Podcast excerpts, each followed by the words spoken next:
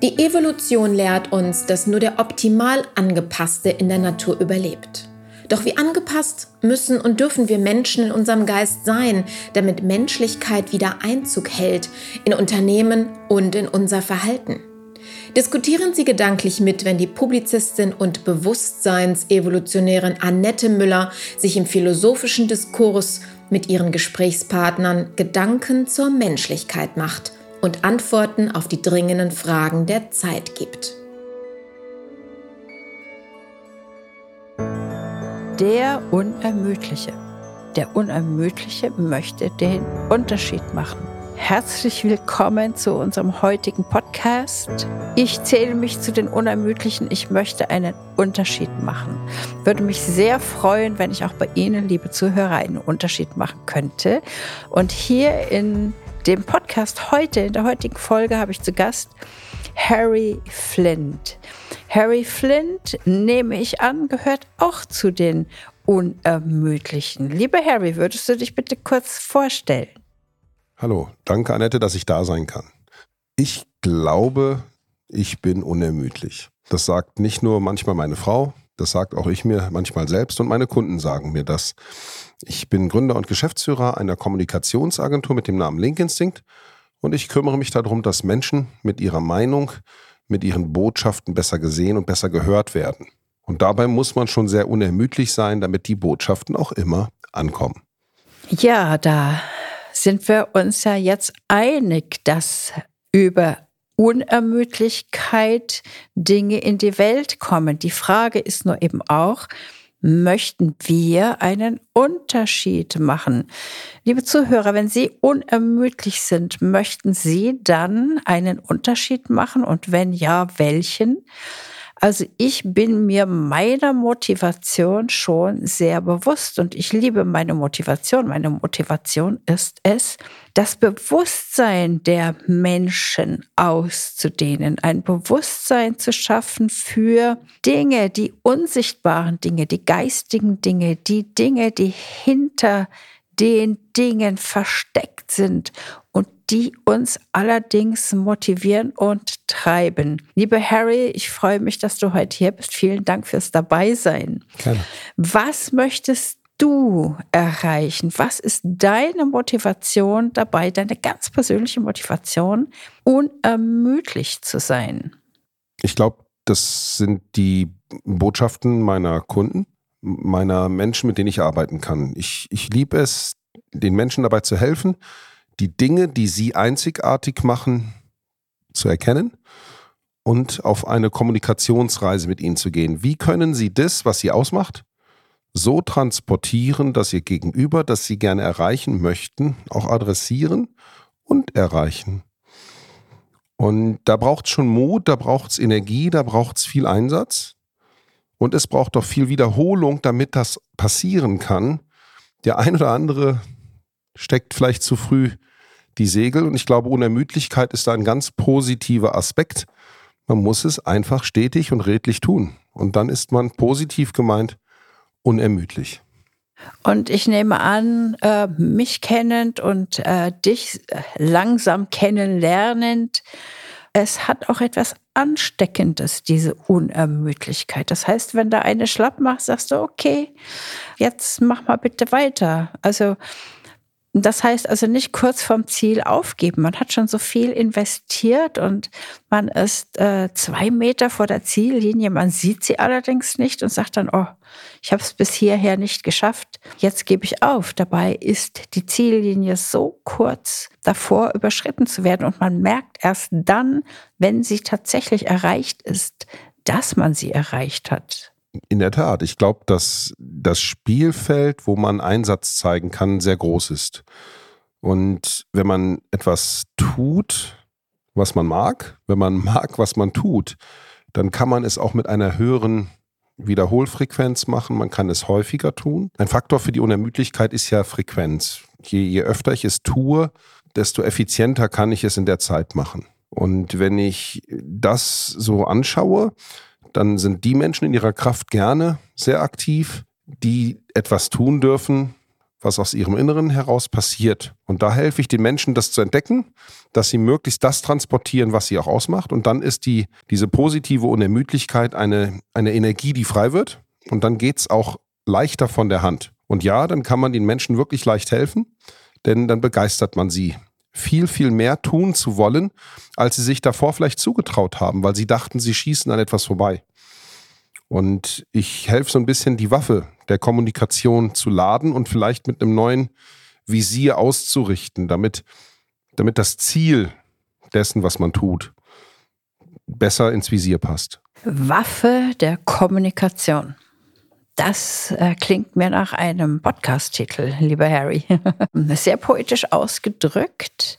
Ja, was motiviert mich dabei, unermüdlich zu sein? Also für mich ist es Spaß, Freude, Erfüllung, schöpferisch tätig zu sein, zu wachsen, Neugierde, mehr zu wissen, mich ausdrücken zu können, mich zu spüren, andere zu spüren, eine Gemeinsamkeit zu erfahren, äh, in Ekstase zu geraten vor Freude, wenn einem etwas gelungen ist, aufgrund dieser Freude, aufgrund dieser Motivation noch höher zu springen. Also für mich ist es jetzt keine Waffe, sondern für mich ist es eher irgendwie so etwas wie Sport. Und ja, das klingt alles ganz wunderbar und schön. Nur was passiert, wenn wir dann müde werden? Also müde werden wir, wenn wir Tätigkeiten nachgehen, die uns nicht befriedigen, die uns nicht zum Ziel führen. Und wann wissen wir, lieber Harry, wann sind wir in eine Sackgasse geraten und es ist besser umzukehren und wann sind wir diese zwei Meter vor dem Ziel. Ich denke mal, das ist etwas, was viele Hörer auch beschäftigen wird, wenn man in einer Krise sich befindet und äh, bestimmte Dinge in Frage stellt, Lebensziele, ähm, vielleicht auch das eine oder andere erreicht hat, aber doch sich dann doch nicht so fühlt, wie man es sich erhofft hat was dabei herauskommt in der Vorstellung. Was sagst du dazu? Du hast vieles meiner Antworten deiner Fragestellung, glaube ich, erwähnt. Der, der Subtitel dieses Podcasts, der Unermüdliche, der möchte den Unterschied machen, hängt ja damit zusammen, dass derjenige, der einen Unterschied machen möchte, auch sehen muss, wo Unterschiede sind. Wenn ich jetzt immer mit allen laufe in meinem Leben, in meinem, du hast das Beispiel Sport genannt, das finde ich klasse, das entspricht auch meiner sportlichen Vergangenheit, dann haben viele das Mannschaftsziel. Das ist gut, weil eine Mannschaft kann immer gemeinsam mehr erreichen, aber der Spielführer, der berühmte Beste im Team, den es ja in jeder Sportart geben kann, der macht dann den Unterschied, wenn er irgendetwas von all den guten Dingen anders sieht und tut. Er muss sich unterscheiden, er macht den Unterschied. Das ist der, der im Fußball den Elfmeter schießt. Das ist der, der im Handball den sieben Meter wirft. Das ist ähm, der im Basketball den Ball haben will, wenn es in der sogenannten Crunch Time kurz vor Schluss darum gilt, den einen Punkt zu machen. Der traut sich zu, diesen Ball zu nehmen, um den zu spielen. Der will den Unterschied machen. Er trainiert genauso oft und so viel wie die anderen. Er hat ein ähnliches Fitnessniveau wie die anderen, würde man annehmen. Ähm, es scheint aber so, dass meistens Fleiß Talent schlägt im Sport. Denn nur Talentierte kann nicht so lange in der Spitze bleiben wie der Fleißige, weil der kann sich dahin arbeiten. Das hat man in der Formel 1 jahrelang Michael Schumacher nachgesagt. Der wäre unermüdlich, der will den Unterschied machen. Der hat wie kein zweiter vor ihm die Motorenkunde, die Fahrwerkskunde, die Ingenieursseite des Automobilrennsports verstanden. Er konnte quasi, man sagte mit den Pobacken, das Auto lesen, lieben und lenken. Er konnte, er konnte Dinge in die, in die Technik zurückspielen, was die an den Werten auf dem Monitor sahen. Er hat etwas anders gemacht wie andere bis dato Formel 1-Piloten, die vielleicht im Go-Kart noch schneller fuhren wie er. Und ich komme für mich zu der These, dass wenn du einen Unterschied machst, du anders auf die Dinge gucken kannst und sollst, vielleicht sogar musst. Wenn du dich zurückstellst, schaust, was machen alle anderen gleich und was kannst du noch tun, damit entweder für die Mannschaft oder für dein Tun etwas entsteht, was dem Ganzen Mehrwert gibt. Und unermüdlich muss man schon sein, denn wenn du mit allen anderen ja mitläufst, mit allen anderen trainierst, mit allen anderen zur Arbeit gehst von 9 Uhr bis 17 Uhr, dann musst du ja der sein, der um 18 Uhr noch da ist, um, um dieses eine Thema zu bearbeiten, was die anderen vielleicht gar nicht angefasst haben. Und ich glaube, das ist eine Naturellgeschichte. Du sprichst davon, dass du durch die Welt reist, du sprichst davon, dass du gerne Menschen erkennst, dass du gerne Gespräche führst, dass du hinter die Seelen guckst, dass du sphärisch denkst und ja, dann bist du eigentlich unermüdlich, weil das braucht Zeit, oder? Das braucht Empathie. Du musst dich auf diese Menschen einlassen. Einfach nur hinfahren in so ein Land, die Menschen nur sprechen, reicht da nicht, um sie zu erkennen. Dein Podcast, die vielen Episoden, die ich angehört habe, zeigen, dass du hinter Menschen schaust, dass du hinter, hinter Gedanken schaust. Und deswegen gibt es ja deine Gedanken zur Menschlichkeit, was ja eigentlich unermüdlich positiv ist. Ja, vielen Dank für dein Lob. Das freut mich sehr. Ich möchte gleich nochmal zu diesem besonderen Rennfahrer wieder zurückkehren und ähm, mir das jetzt vorstellen, wie der mit seinem Hinter das Auto steuert. das ist ein sehr lustiger Gedanke, der aber auch wieder in die Tiefe führt, weil mich das äh, schon so ein bisschen an das morphogenetische Feld erinnert, das entsteht, wenn wir mit etwas verschmelzen. Ja, wenn er mit dem Auto verschmilzt und eins wird, dann steuert er das Auto rein intuitiv über seinen Willen und über seine Gedanken. Da wären wir dann auch wieder bei diesem Gedanken an den Transhumanismus ja, wo wir also in Zukunft irgendwann mal einen Chip ähm, eingepflanzt bekommen ins Gehirn und wir über diesen Chip dann über unsere Gedanken die ganzen AI, also Artificial Intelligences, steuern können. Das ist ja ein großes Ziel der Wissenschaft gerade.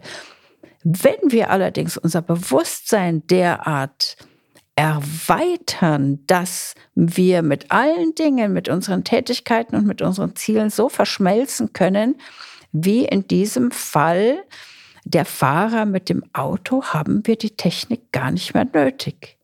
Und das sehen wir auch im Mannschaftssport. Im Mannschaftssport, wenn alle zusammen sind, entsteht ein Flow, es entsteht ein morphogenetisches Feld und es entsteht tatsächlich das Gefühl, jeder ist mit jedem verbunden und jeder weiß schon den nächsten Schritt von dem anderen, bevor er ihn überhaupt getan hat. Und dann wird diese Mannschaft großartig. Oder beim Golfen. Beim Golfen erleben wir das auch, dass wir, wenn wir unermüdlich geübt haben, dann tatsächlich mit einem Schlag das Unmögliche vollbringen können, um dann, dass dieser Ball über mehrere Hindernisse sich dreimal um das Loch stängelt und dann irgendwie mit, wie mit Zauberhand in dieses Loch hineingesteuert wird, als sei das magnetisch. Also das ist ja schon ganz was Hochspirituelles und Magisches und etwas, Übernatürliches, was wir in solchen Momenten auch erleben und bewerkstelligen können. Wir kennen das aus so vielen Bereichen, dass wir, vielleicht kann jeder mal beim Zuhören an eine Person denken, die ihm unermüdlich vorkommt. Das kann die Kindergärtnerin sein, die immer da ist, morgens und bei Abholung der Kinder damals. Das kann die, die Krankenschwester sein, die die in der Pflege irgendwie immer die hütende Hand hielt. Das kann die Mutter sein, oder? Die Mutter, die, wie hat sie das eigentlich geschafft? Immer wusste, was für ein Wehwehchen wir an der Wunde, an der Seele, an der Haut oder in der Schule hatten. Sie hat irgendwie immer gespürt, da ist was. Sie war unermüdlich in der Lage, durch ihre viele Schaffenskraft als Person fast schon vorhersehen zu können. Und was du da gerade beschreibst, ist interessant, weil dieses, dieses Feld, was sich dann auftut und auch der Begriff Magnetismus, den finde ich statthaft, denn du ziehst Bestimmtes magnetisch an, wenn du unermüdlich in einer Sache deinem Umfeld gegenübertrittst. Weil du ja so häufig mit deinem Thema auftrittst, dass du natürlich auch die Menschen häufiger triffst, die auf dein Thema korrespondieren. Und wenn man aus dem Aspekt mal auf die Unermüdlichkeit schaut, ist das ja auch pure Logik. Je öfter ich von einer Sache spreche, je öfter ich mich auf sie fokussiere, je konzentrierter ich es tue, desto eher gebe ich meinem Umfeld die Möglichkeit, mich in dieser Sache als ein Treiber, als ein Voranbringer zu sehen. Und so ein Mensch möchte ich zum Beispiel in bestimmten Tätigkeiten meines Lebens sein. Ich möchte helfen, Dinge voranzubringen, Unterschiede zu machen. Und ich bin mir sehr sicher, Annette, dass viele deiner Zuhörer auch solche Momente haben, ob sie es wissen oder nicht. Denn manchmal ist man unermüdlich, ohne dieses Selbstbewusstsein in der Unermüdlichkeit zu haben. Aber man wirkt mit seiner positiven Kraft auf diese Menschen als ein Treiber für sie. Wenn die nicht mehr da wäre, würde ich schon längst nicht mehr dahin gehen. Das hat jeder von uns schon mal gehört. Also wenn es ihn nicht gäbe, ich weiß nicht, ob ich noch. Das sind diese Vorbilder im Leben. Ich finde auch das Wort Vorbild und die Unermüdlichkeit passen da gut zusammen. Vielleicht kannst du mir aber erklären, wann diese Unermüdlichkeit in Rastlosigkeit mündet, denn man kann ja auch zu viel machen. Und dann nimmt es wiederum Schaden. Da gibt es eine, eine schwierige Situation für einzelne Menschen. Da ist jeder von uns genauso nicht vorgewappnet, dass man manchmal zu viel des Guten meint und keine Pausen findet. Und dann kann sowas natürlich auch leider kippen. Ja, das ist nicht von der Hand zu weisen, das stimmt ganz sicher. Deshalb ist es ganz gut, sich selbst immer zu überprüfen, sich selbst anzuschauen.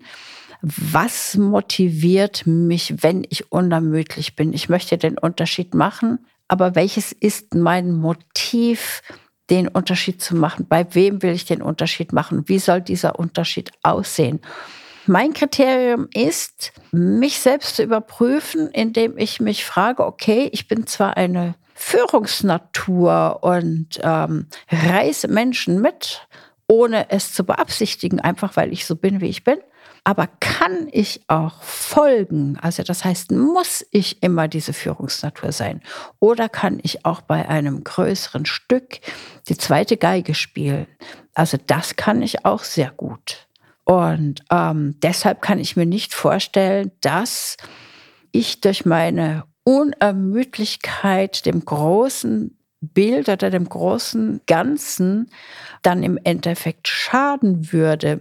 Was natürlich aber auch zu betrachten ist, ist, wir mit unserer Unermüdlichkeit, wenn wir sagen, wir sind sozusagen helle Lichter, grelle Lichter, ja, da fühlen sich natürlich auch viele Menschen sehr erkannt und auch unbequem in unserer Gesellschaft, weil sie eben nicht zu den Unermüdlichen gehören, sondern wirklich ein Leben auf der Couch vor dem Fernseher oder in. Das ist dann was? auch unermüdlich, auf der Couch zu enden. Ja, naja. Wir setzen ja Unermüdlichkeit mit positiver Energie. Ja, da hast ja, du recht. Gleich, oder? Das ist besetzt in dieser Dynamik. Und wenn jemand die ganze Zeit sich flözt, dann ist er auch unermüdlich. Er ist unermüdlich passiv. Ist er ein Vorbild damit? Kann er jemanden mitreißen? Schwierig, oder? Wahrscheinlich nur sein Hund. ja, das ähm, erinnert mich an ein, äh, eines meiner Lieblingsworte. Das ist die Unterlassungshandlung, die ist strafbar. Mhm. In der Juristerei gibt es den Begriff der Unterlassungshandlung und das ist eine strafbare Handlung. Schauen wir uns aber doch mal die, die, die Geschichte an, Annette. Ich finde, es gibt so viele Beispiele, ob du den Dalai Lama nimmst, ob du Gandhi nimmst, ob du große äh, Persönlichkeiten in Kultur, in, in Musik, die große Freddie Mercury-Biografie als Beispiel jetzt fällt mir ein.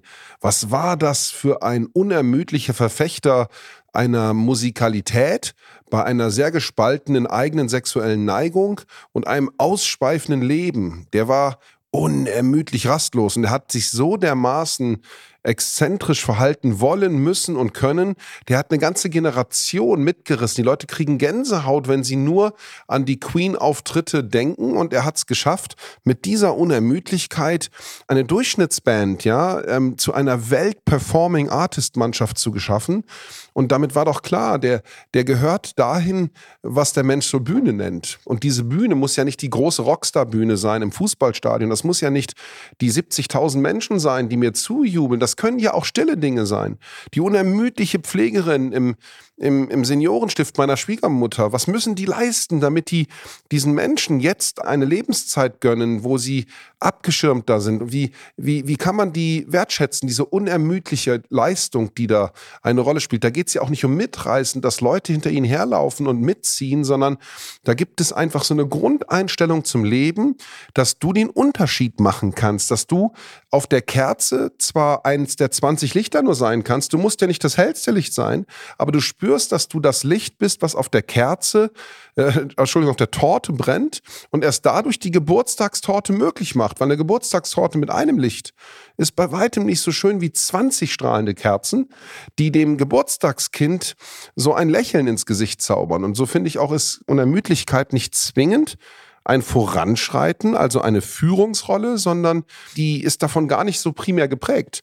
Die hat aber mit dem Wort Vorbild sehr viel zu tun, weil sich Menschen an solchen Dingen wie solchen unermüdlichen Menschen aufrichten können. Sie können folgen. Und das wünsche ich mir ganz, ganz oft, dass wir in der Gesellschaft, in unserem Leben öfters Vorbilder haben, die wir positiv neutral als solche Vorbilder sehen können, ohne dass wir sie heroisieren, ohne dass wir sie, ich weiß nicht wofür, interpretieren, dass wir sie kritisieren, weil sie vielleicht mehr grün als gelb, als rot, als schwarz sind, ganz egal welcher Couleur des Charakters wir reden.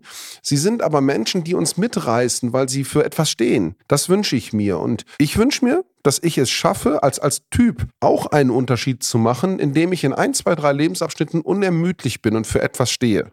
Das versuche ich zu tun. Das, was du vorhin beschrieben hast, das ähm, hat in mir dieses Bild hervorgerufen, der langsame, aber stete Tropfen, der den Stein dann doch höhlt. Und jetzt dieses Mitreißen, das erinnert mich eher an diesen Wasserfall, an diesen Strom mit den vielen Strudeln, dem man nicht widerstehen kann von den Bildern her. Also ich denke mal, das ist beides sehr, sehr wichtig. Und ähm, es bedarf einer gewissen Authentizität, um eben unermüdlich zu sein und auch in diesem äh, stark zu bleiben und nicht aufzugeben. Und da glaube ich, ist die Wertschätzung des eigenen Handelns und Tuns die Motivation wirklich dabei zu bleiben. Ich weiß, ich tue das Richtige. Es ist ein kleiner Tropfen. Es mag ein Tropfen auf einem heißen Stein sein. Doch wenn dieser Tropfen stetig ist, dann wird dieser Stein nicht heiß bleiben können. Irgendwann wird das Wasser diesen Stein kühlen. Das ist ein Naturgesetz. Oder du suchst die Stelle, wo der Tropfen früher den Unterschied macht. Beides geht ja, ne? Du bleibst an einer Stelle beharrlich. Das gibt bestimmte Charaktere, die können das. Wieder und wieder und wieder das genau Gleiche tun, bis es irgendwann zum Erfolg führt. Es gibt die Menschen, die lernen aber, dieser Stein, der hüllt nicht so schnell, das braucht Zeit. Und gehen an die Stelle, wo sie mit ihrem Tropfen, das ist ja keine große Kraft, so ein Tropfen, mehr auslösen können. Ich finde ja. das faszinierend, dass du mit ganz wenig ganz viel ausrichten kannst, ohne manchmal zu ahnen, was du gerade ausgerichtet hast. Ja, ja, das stimmt. Es lohnt sich, darüber nachzudenken, das noch ein bisschen in die Tiefe zu führen. Man wird schnell zum Vorbild, ohne es manchmal zu wissen, weil man mit seiner Handlung Menschen geprägt hat und ihnen etwas signalisiert hat. Und das finde ich toll. Ich weiß, dass ich Menschen kenne, die mir was vorgelebt haben mit einer, mit einer Charakteristik, die ich für mein Leben faszinierend empfand und den ich auch gerne nachstrebe in meiner Handlung. Und ob ich will oder nicht, wird es so sein, dass der ein oder andere Mensch im Leben, ich hoffe das, sich an dem orientieren kann, was ich schon mal getan habe. Das wäre so mein Lebenswunsch, dass man eine Bedeutsamkeit hinterlässt. Die muss ja nicht groß sein, die muss ja nicht weltbewegend sein. Man muss ja nicht auf der großen Bühne, wieder gesagt, stehen. Aber es soll doch Menschen geben können, die mit dem, was man selbst getan hat, etwas anfangen können, weil man eben den Unterschied gemacht hat. Oder aber es reicht ein simples Lächeln was man einem Fremden schenkt, um dessen ja. Tag zu ändern und damit auch sein Leben. Die Menschen, die im Hospiz arbeiten, was leisten die denn für einen gesellschaftlichen Bärendienst? Die ganzen Menschen, die, die mit, mit Freude füreinander da sind, das ist für mich echt toll. Ich kann es leider nicht so häufig so, so lächelnd durchs Leben zu gehen. Nicht, weil ich Trübsal blase oder ein Pessimist bin, nein, im Gegenteil. Ich bin, denke ich, ganz, ganz gerne fokussiert und bin auch gerne zielorientiert und vielleicht, und das lerne ich, wenn ich darüber spreche, auch immer davon, vielleicht müsste ich mich an diesem, an diesem Lächeln anderer manchmal orientieren und ein bisschen mehr Zeit investieren für das eine kleine Lächeln, das du schenkst. Das, das ist immer wieder eine Aufforderung zurück. Bei allem Unterschied, den man versucht zu machen, auch sich Zeit zu nehmen für den einzelnen Moment. Das ist nämlich die Schwäche des Unermüdlichen. Ich weiß da, wovon ich spreche. Man, man vergisst manchmal den Moment in der Unermüdlichkeit, um das zu genießen, was man erreicht hat. Man hält nicht mal inne, sondern ist schon wieder beim nächsten und kann sich manchmal gar nicht über das Erreichte freuen. Wie ist das, wenn wir das mit, dem, mit der Natur vergleichen, ja, mit dem Pflanzenwachstum? Eine Pflanze wächst, sie bringt eine Blüte hervor. Diese Blüte war eine Knospe. Wir können diese Bewegung nur im Zeitraffer sehen, aber sie ist ständig da. Das heißt also, nichts bleibt in der nächsten Sekunde gleich. Alles das jetzt bedingt die nächste Sekunde. Das heißt also, die, die Knospe öffnet sich zur Blüte. Muss ich denn in meiner Unermüdlichkeit tatsächlich anhalten als Knospe, um diesen Jetzt-Zustand zu reflektieren? Und äh, genießen zu können oder besteht der Genuss im ich mache mich weiter auf und auf und auf und dann verwelke ich und dann werde ich zu einem Samen und dann werde ich zu einer neuen Pflanze. Meine Herren, ich erlebe hier gerade die Metaphorik äh, zur Pflanzenwelt. Ich habe darüber noch nie nachgedacht. Ich versuche es mal aufzugreifen. Ich denke, eine Pflanze, die genießt den Moment. Sie geht nämlich dann auf, wenn die Sonne scheint, wenn sie gut befeuchtet ist, dann, dann öffnet sie die Arme, ihre, ihre Blütenblätter und die, sie, sie lächelt in die, in die Welt hinaus. Und wenn es dann mal so ist, dass wir wenig Sonne haben und dass es keine Feuchtigkeit gibt, geht sie auch mal zurück und, und schließt die Arme sprichwörtlich. Die Tulpe, sie schließt die Blüte und wartet nochmal auf den zweiten und dritten Aufgehmoment. Wenn man in der Gefühlswelt der, der ähm, der Tulpe bleiben, weiß man, dass Tulpen unermüdlich nach Sonnenlicht streben und sich selbst im geschnittenen Glaszustand bei uns auf dem Esszimmertisch immer zur Sonne hin bewegen, wie von magischer Hand, die, als ob die Beine hätten, die, die wandern förmlich im Wasser. Und man sieht, sobald das Wasser weniger wird im Vasenglas, dann lassen sie sofort binnen einer Stunde oder zwei zwischendurch die Köpfe hängen, weil sie sagen, Pause, Kraft tanken, dann kommt nächsten Tag die Person mit dem frischen Wasser und binnen einer halben Stunde sind sie wieder aufrecht. Die sind also unermüdlich mit dem selbstexistenziellen Verbleib, selbst als Schnittblume befasst. Das muss man sich mal vorstellen, dass die, obwohl sie nicht mehr an ihrer Herzschlagkammer Wurzel hängen, noch voll leben. Das ist verrückt. Ich finde das, wenn das Beispiel Pflanze jetzt daherkommt, ich, ich finde es verrückt. Was macht denn die Katze? Tierwelt, ne? Alles, um sich beim Frauchen einzukuscheln, um ja an die Leckerchen zu kommen. Was tut sie nicht alles? Wie verwindet sie sich? Wie unermüdlich nutzt sie ihren Charme, ihre, ihre Optik, ihr, ihr, ihr Miau aus, um, um das zu erreichen, um uns Menschen zu beeinflussen? Ist das nicht irre, was auch die Tier, du sagst, die Pflanzenwelt tut? Um uns unermüdlich an all das zu erinnern. Was sagt uns die Erde gerade mit den Wasserständen, mit den Temperaturanstiegen, mit dem Schwinden des Gletschereises? Was sagt die uns nicht alles unermüdlich, damit wir endlich hören und uns der Natur besser zuwenden, damit wir verstehen, dass, dass die Natur einen Unterschied machen möchte. Und, und was tun wir nicht als Menschheit unermüdlich Negatives, um uns dem zu verwehren, oder? Als Gesamtgemeinschaft. Das ist so, dieses, dieses Thema des Podcasts lässt sich so schön auf alle Welten, merke ich gerade, adaptieren. Ja, das stimmt. Wobei ich natürlich, wenn, wenn wir jetzt den Planeten anschauen, es ist definitiv nicht der Planet, den wir Menschen zerstören, sondern es ist, wenn wir etwas zerstören, zerstören wir uns selbst auf diesem Planeten. Der Planet, der existiert seit Millionen Jahren und wird nach uns auch weiterhin noch Millionen Jahre existieren. Also ich denke, wir müssen da schon auf uns aufpassen, dass wir sozusagen unser Lebensgrund, also die Lebensgrundlage, das Fundament erhalten, indem wir es auf, indem wir auf es, indem wir auf die Erde aufpassen, auf den Planeten ja, in, aufpassen. In der Gesamtevolutionszeit der Erde sind wir ja mit unserer Menschengedenkenszeit von wenigen tausend Jahren äh, wirklich keine bedeutsame Größe und das stimmt schon. Wir werden ganz sicher nicht die sein, die den, den Planeten ewig überleben. Äh, wir waren auch nicht die Ersten, die auf ihm gesehen wurden. Da war schon viel, viel mehr vor uns. Und das wird so sein. Ja, äh, zwei, zwei Planeten treffen sich und fragen sich, na, wie geht's dir? Oh, ich habe Homo sapiens, sagt der andere, macht dir nichts draus, geht von alleine wieder.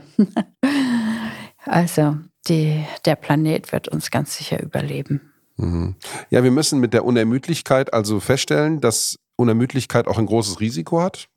Einmal dieses nicht rasten können und die Engagements, die man treibt, äh, wägen zu lernen. Und wir müssen, glaube ich, auch verstehen, dass Unermüdlichkeit auch, ja, jetzt sind wir gerade bei dem Thema Erde und bei dem Thema Völker, in dieses ewige Wachstum münden kann. Und dieses ewige Wachstum kann bei einer Ressource Erde nicht, nicht ewig gehen. Wir müssen uns irgendwann die Frage stellen, können wir uns ewig vermehren? Können wir 8, 9, 10, 12, 14 Milliarden Menschen werden auf dieser Erde? Können wir immer höher, schneller, weiter, größer bauen? Oder wo besteht eigentlich unsere Unermüdlichkeit? Und wie können wir jetzt den Unterschied machen in all diesem Wissen über das, was auf die Erde zukommt? Wie können wir jetzt verstehen, ist, glaube ich, eine total spannende Frage der Menschheit, ähm, die die Effekte so zu verstehen, dass wir daraus Resultate herleiten und vor allen Dingen Mechanismen in die Hand nehmen, die uns dabei helfen, es möglichst in die Länge zu ziehen, dass es uns so erhalten bleibt. Nicht nur ökologisch meine ich das, auch ökonomisch. Das meine ich in allen Lebensbereichen, merkst du das ja. Ne, wir, wir haben zu wenig Kinder, wir haben zu viel Alte, wir haben äh, ganz viele Sorgen, in denen die Unermüdlichkeit, also diese ewige Streben nach, nach Wachstum, ähm, natürlich auch seine kritischen Noten mit sich bringt. Und man merkt schon, ich bin also nicht nur positiv der Unermüdlichkeit gegenüber eingestellt, äh, da braucht man schon auch Einhalt. Die Frage ist, wer ist der Schiedsrichter für diese Einhaltsamkeit? Lass uns nochmal wieder zurückkehren zu diesem schönen Bild des Rennfahrers, der über sein morphogenetisches Feld den Wagen steuert, fast indem er verschmilzt damit. Wenn wir uns jetzt vorstellen, wir verschmelzen mit Mutter Erde, mit Gaia, mit und dem Planeten, dann wäre doch eigentlich äh, das Problem gelöst. Oder? Wenn wir uns trauen, ja. Die Unermüdlichkeit vieler einzelner Menschen, aber auch ihrer Systeme, in denen die sich befinden, ist nun mal leider so eigendynamisch, dass man sie in ihrer Unermüdlichkeit kaum stoppen kann. Im zerstörerischen. Ja, oder? Mhm, ist richtig, ja. Diese, diese, diese, diese Debatte um automobile Antriebe ist doch ein idealtypisches Beispiel, dass wir bestimmte Antriebsarten entwickelt haben. In, in 40, 50, 60 Jahren wurden die Welt beherrschend. Dafür wurden die Rohstoffe benötigt, die man als äh, Verbrennungsmaterial geschürft und gefördert hat. Und jetzt tut man alles, um diese Rohstoffe nicht vergänglich werden zu lassen. Da ist die Unermüdlichkeit Feind des Systems, weil plötzlich wird aus Unermüdlichkeit nicht nur Talent, was ich vorhin positiv meinte, sondern plötzlich ein lobbyistischer Feind. Er kann auch gemein sein, ne? Dieses Unermüdliche für etwas eintreten, obwohl du schon weißt, dass es nicht zukunftsträchtig ist, kann die Menschheit dann auch entzweien. Sie kann, sie kann Gräben aufziehen. Und dann sind wieder die Unermüdlichen gefragt, die Friedensnobelpreisträger, die Brücken bauen zwischen A und zwischen B. Das haben wir auch überall in der Welt, oder? Die einen sind radikal so, die anderen sind radikal so. Die einen diesen Glaubens, die anderen jenen Glaubens. Und es gibt kein Recht, es gibt kein Falsch, es gibt nur immer diese Dissonanz, weil unermüdlich Menschen in Richtungen strömen. Deswegen ist die Unermüdlichkeit auch echt ein Thema, der, der wir uns bewusst werden müssen. Und vor allen Dingen, wenn es nicht genügend Menschen gibt mit Unermüdlichkeit und die vor allen Dingen einen Unterschied machen wollen, Thema des Podcasts, dann, dann haben wir auch keine Kontrolle über die negativ Unermüdlichen. Die positiv Unermüdlichen müssen die negativ Unermüdlichen bremsen. Wissen denn die negativ Unermüdlichen denn, dass sie negativ sind? Das ist die Frage. Das ist die Frage, das ist die ja. große Frage. Also ich denke mal, dass viele das gar nicht wissen, dass vieles in guter Absicht geschieht und wir erst am Resultat erkennen können, war das nun gut oder war das nun nicht so gut.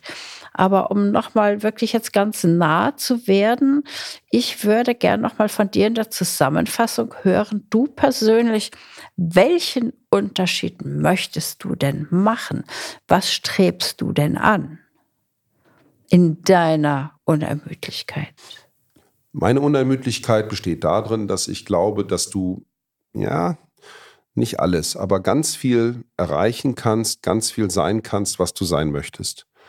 Ich bin unermüdlich in dem Gedanken, dass ich, ganz egal welcher schulischen Bildung du bist, aus welchem zum Beispiel Elternhaus, vor allen Dingen auch vor welchem wirtschaftlichen Hintergrund du groß geworden bist, ähm, viel, viel im Leben umsetzen kannst, dass du für Menschen etwas kreieren, schaffen kannst, dass du ihnen helfen kannst, dass du nach vorne strebst und dass du etwas gestaltest. Das ist für mich ganz wichtig, dass es einen Stempel gibt auf, auf der Welt Erde, den ich hinterlasse. Wo habe ich was gemacht, wo ich Menschen etwas mitgegeben habe? Davon tue ich so viel zu wenig, das weiß ich, als ich machen wollte. Ich würde das viel öfter und gerne machen, aber ich bin, bin so beschäftigt in dem, was ich mache, auch beruflich und mit, mit all dem, was das mich an Zeit kostet, dass ich nicht so viel mitgeben kann, wie ich gerne würde. Aber das ist mein Ziel. Immer auch für andere Menschen in einem bestimmten Thema da zu sein, ihnen Vorbild zu sein, damit sie spüren, sie können das auch erreichen. Und ich weiß da, aus meinem ganz nahen Umfeld, aus meinem erweiterten Umfeld, dass ich das schon das eine oder andere Mal sein durfte. Das freut mich. Hm, das klingt sehr befriedigend, sehr freudvoll, sehr menschlich, Gedanken zur Menschlichkeit. Ja, es ist immer gut, ähm, auch liebe Zuhörer, wenn Sie etwas unermüdlich machen, sich zu hinterfragen, welchen Unterschied möchte ich machen?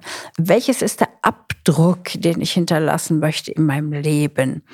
Wie sieht das aus? Also ich finde, das ist etwas, wo es sich wirklich lohnt, darüber nachzudenken. Und bei mir ist es so, die Unermüdlichkeit in der Bewusstseinsevolution ist also eins meiner Ziele. Den Unterschied, den ich eben machen möchte, ist, dass der Mensch in erster Linie wirklich sehr, sehr gut über sich selbst denkt, dass er sich selbst Wertschätzung entgegenbringt, egal ob er nun als verschmolzener Rennfahrer immer die ersten Preise einfährt oder aber ob er die Hand hält bei einem Sterbenden oder eben unermüdlich ist in der Pflege von Menschen, die diese Pflege brauchen. Die Wertschätzung sich selbst gegenüber ist das A und O und das ist etwas, was ich so gerne vermitteln möchte. Der Mensch an sich ist absolut großartig und kann anderen und ist anderen auch ein Vorbild. Ich weiß von dem, wenn ich über dich so nachschaue, was du so publizierst, dass du in Ländern unterwegs bist, die sehr von dieser, kann man ja sagen, Achtsamkeit auch geprägt sind, nicht? diese innere Wertschätzung, die man ja auch Achtsamkeit nennen kann, die gibt es immer dann bei Völkern, die, die sehr viel Zeit mit sich und ihrem Einklang zubringen. Und ja, das kann definitiv ein Vorbild sein.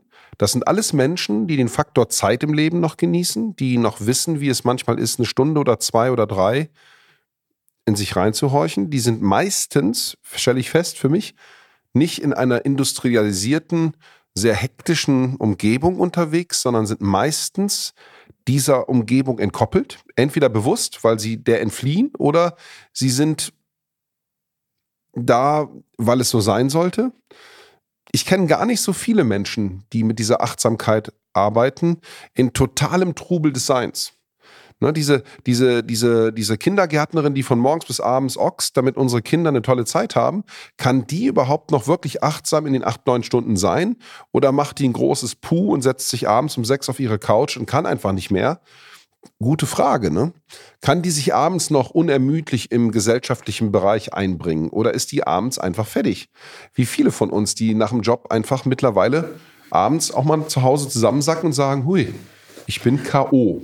Also da möchte ich ganz, möchte sofort auf ähm, die Montessori-Schule eingehen. Und zwar sind die Lehrerinnen in der Montessori-Schule Beobachterinnen. Also sie greifen nie ein. Und im Montessori-Kindergarten sind die ganz bestimmt nicht abends fertig, sondern die sind abends glücklich, weil diese Methode meiner Meinung nach etwas sehr, sehr richtig macht. Sie füllt kein Wissen oder irgendwelche Technik oder Know-how mit Gewalt in kleine Herzen und in kleine Gehirne, sondern sie bietet eine Möglichkeit, dem Genie, was mit dem wir alle geboren sind, sich zu entfalten. Und das macht nicht müde, das macht glücklich und enthusiastisch. Lass ich mal so stehen, ja. Ich habe einige Waldorf-Verwandtschaft, so, Waldorf-erzieherische Verwandtschaft. Das ist ja eine recht nahe Beziehung zu den Montessoris. Und da kann man das so sehen, man kann das aber auch bisweilen anders sehen. Dass durch ohne diese Rhythmik natürlich auch eine gewisse, ja, Rahmenbedingung manchmal fehlen kann. Das lasse ich mal so offen. Da erlaube ich mir auch kein Urteil, ob das gut oder falsch ist, ob das eine oder das andere dann greift. Aber was du sagst, stimmst, wenn jemand mehr Zeit hat in der, in der Pädagogik, sich um Menschen zu kümmern und wie die Menschen wirklich auf, auf Lernen reagieren, dann kann das nur gut für das Individuum sein, logisch. Das ist immer besser. Ich beobachte, dass manchmal die, die Besten ihres Faches selten die akademischsten des Faches sind. Das kommt mir ganz oft vor. Ich bin selbst nicht studiert, ich bin selbst kein kein, ähm, ich habe ein Fachabi, aber ich bin jetzt keiner mit einem zweiten und dritten Bildungsweg. Ich habe mich entschieden, hands-on, ran an die Materie und zu versuchen, im Leben mein Abitur zu machen. Das hat so weit, so gut geklappt, oder? Und ähm, wenn du dann siehst, wer denn mitunter akademisch gebildet weit marschiert und unermüdlich an seiner Karriere an der Stelle ge gearbeitet hat und auch schnell mit 45, mit 50 Lebensjahren die und die und die Facetten seiner Karriereleiter erreicht hat, dann ist das löblich für ihn. Aber, aber wo ist der im, im Menschsein geblieben? Hat der diesen Stempel, den wir da diskutieren, den man aufdrücken kann, hat er ihn aufgedrückt oder war er in dem, in dem System, wo er aufwuchs, ähm, jemand, der da entsprochen hat und da performt hat, ne, um dieses moderne Wort zu benutzen? Und ich, ich wünsche mir für jeden, dass er dann unermüdlich sein kann, wenn er das Wort beschreiben kann. Und wenn jemand heute zugehört hat, der die Unermüdlichkeit in sich selber neu entdecken konnte und dabei feststellt, der ist ja eigentlich schon unermüdlich und er findet die positive Seite dieser Unermüdlichkeit und den Stempel, den er damit den Menschen aufdrücken kann, der Gesellschaft, dann wäre das super, weil wir brauchen unermüdliche Menschen, die für uns alle gemeinsam, Annette, deswegen bin ich echt dankbar, dass du mich heute eingeladen hast, äh, damit wir dadurch einen Unterschied machen können. Ach, das ist so wohltuend. Vielen Dank für diese wunderbaren, ermutigenden Worte. Und ich glaube, mit diesem Podcast haben wir doch heute schon einen großen Unterschied gemacht. Liebe Zuhörer, vielen Dank fürs Dabeisein. Ich freue mich, wenn Sie das nächste Mal wieder einschalten und Sie können mich auch gerne wissen lassen, haben wir Sie berührt mit diesem Gespräch und was, wenn, welchen Unterschied haben wir gemacht. Vielen Dank. Danke fürs Zuhören. Wir sind heute schon am Ende unserer Folge. Im zweiwöchigen Rhythmus geht es weiter. Und wenn Sie die nächste Folge mit als Erste auf Ihrem Handy empfangen möchten, dann abonnieren Sie doch einfach diesen Podcast. Wie das funktioniert, zeigen wir Ihnen in den Show Notes. Ansonsten lädt sie Annette Müller ganz herzlich in ihre Facebook-Gruppe ein, um über die Gedanken zu heute und zu den nächsten Folgen gerne mit ihr zu diskutieren. In dem Sinne, bis zum nächsten Mal.